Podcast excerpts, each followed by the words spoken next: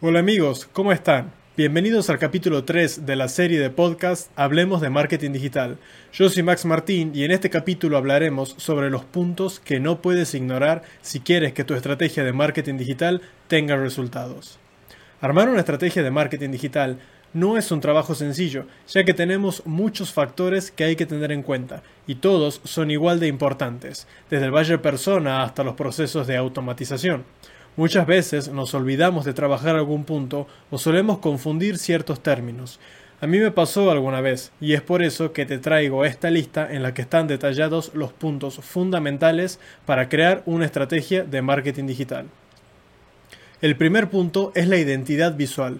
Muchos suelen pensar que esto es solo el logo, pero en realidad es un conjunto de elementos gráficos y visuales encargados de crear la identidad de la marca. Para explicarlo mejor, la mayoría de las personas somos únicas, tenemos un conjunto de rasgos y características que nos diferencian del resto. Estos pueden ser el modo de vestir, de caminar, de expresarnos, entre otros. La identidad visual de la marca es eso mismo, es aquello que nos diferencia visualmente de las otras marcas, y en este caso son la paleta de colores, el logo, la tipografía y la personalidad a la hora de comunicarnos. Tener una paleta de colores definida es muy importante, ya que todas las marcas son reconocidas por sus colores. Además, a lo largo de la vida de la marca se crearán muchas piezas gráficas y todas ellas tienen que representar a la empresa de la misma manera. Y créeme que colocando el logo no es suficiente, ya que habrá veces en que las personas no lo podrán ver. Hablando de logos, este debe tener pocos elementos, ya que la foto de perfil en las redes sociales es muy pequeña, y si nuestro logo está cargado de elementos, sobre todo pequeños, no se lograrán ver. También tenemos que tener como mínimo dos variantes de nuestro logo. Una de ellas debe poder verse sobre fondos claros y el otro sobre fondos oscuros. De esta manera, sin importar qué color elijamos para la pieza gráfica, nuestro logo se verá con claridad. La personalidad de la marca es algo muy importante, ya que las personas no le compran a marcas, sino a personas. Piénsalo bien, ¿Cuántas veces compraste en esa tienda que quizá no tenía los mejores productos, pero el modo en que te atendían era agradable y por eso seguiste comprando ahí? Ese es básicamente el motivo por el que tuvo tanto éxito Starbucks. Pero, ¿cómo trasladamos eso a la comunicación digital? La respuesta es definiendo la personalidad que tendrá nuestra marca. Al hacer esto, no importa quién cree el mensaje y el canal en el que se entregará, la marca seguirá teniendo su esencia. Te invito a que pienses en algunas marcas y trates de descubrir cuál es su personalidad. ¿Es bromista, misteriosa, alegre, formal, rebelde? El segundo punto que no podemos olvidarnos es el buyer persona. Por si no lo sabes, un buyer persona es una representación semificticia de nuestro cliente ideal.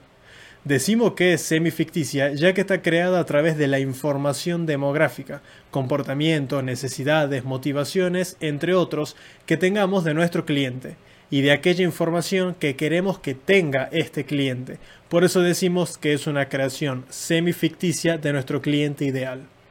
El buyer persona es un pilar fundamental para crear una buena estrategia de marketing, ya que nos ofrece muchos más datos que el público objetivo permitiéndonos identificar dónde buscar a estos clientes y cómo comunicarnos con ellos. Crear un buyer persona es un proceso para el cual necesitas reunir mucha información. En un video que subí en mi canal de YouTube te explico paso por paso cómo crearlo. Te dejaré el link en la descripción. Pero ahora te daré algunas preguntas que tienes que responder para poder crear un buyer persona. La primera pregunta que debes responder es ¿cuál es su información demográfica? Esta pregunta nos permitirá saber sus principales características, como el lugar donde vive, su sexo, edad, entre otras cosas. La segunda pregunta es en qué trabaja y cuál es su nivel de experiencia en este trabajo. Esto nos permitirá saber cuáles son sus conocimientos en el tema, qué profesión realiza y el poder de decisión con el que cuente dentro de la empresa.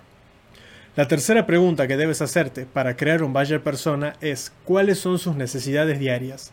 Esta pregunta nos permitirá saber qué es aquello que aqueja a nuestro potencial cliente, y al saber esto podremos desarrollar la siguiente pregunta.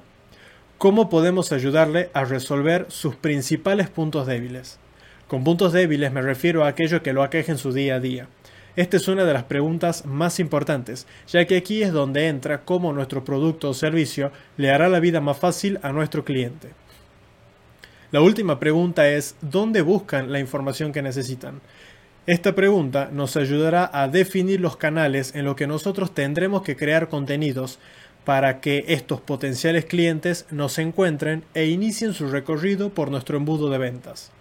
Si bien hay otros puntos a tener en cuenta para crear un buyer persona, con estos tienes más que suficiente para empezar. Y el último punto del que hablaremos en este capítulo es el plan de contenidos. Puede parecer algo sencillo, pero crear un plan de contenidos semanal o mensual te ayudará a organizarte y aumentar la calidad de cada publicación, y créeme que no es para nada fácil hacerlo. Para ello, te recomiendo que si lo vas a organizar semanalmente, te tomes un día a la semana para planificar y crear el contenido. Así ya puedes dejarlo programado o irlo publicando el día que te toque subirlo. Un consejo es que cuando tus contenidos se publiquen tengas contacto con las personas que interactúen con tu publicación. No publiques y desaparezcas, ya que esto hará ver a tu marca como si fuera un robot, y nosotros buscamos justamente lo contrario. También, por favor, que no todas tus publicaciones sean promocionales o de venta. Ve intercalando contenido de valor con contenido promocional y también los formatos con los que presentarás este contenido. Todo esto ya lo irás armando cuando planifiques el contenido que subirás. Muy bien, estamos llegando al final del podcast. Te invito a dejar en los comentarios si tú ya tienes estos puntos en cuenta cuando creas tu estrategia de marketing digital. Sé que me dejé muchas cosas importantes afuera, pero si te comentaba todo hoy, el podcast iba a ser demasiado largo y esa no era la idea. Si te gusta este tipo de contenido y todo lo relacionado al marketing digital, te invito a que me sigas en mis redes sociales, en mi canal de YouTube y por supuesto en este podcast. Así aprenderás todo lo que necesitas saber sobre el marketing digital. Espero que tengas una buena semana y nos vemos en otras publicaciones.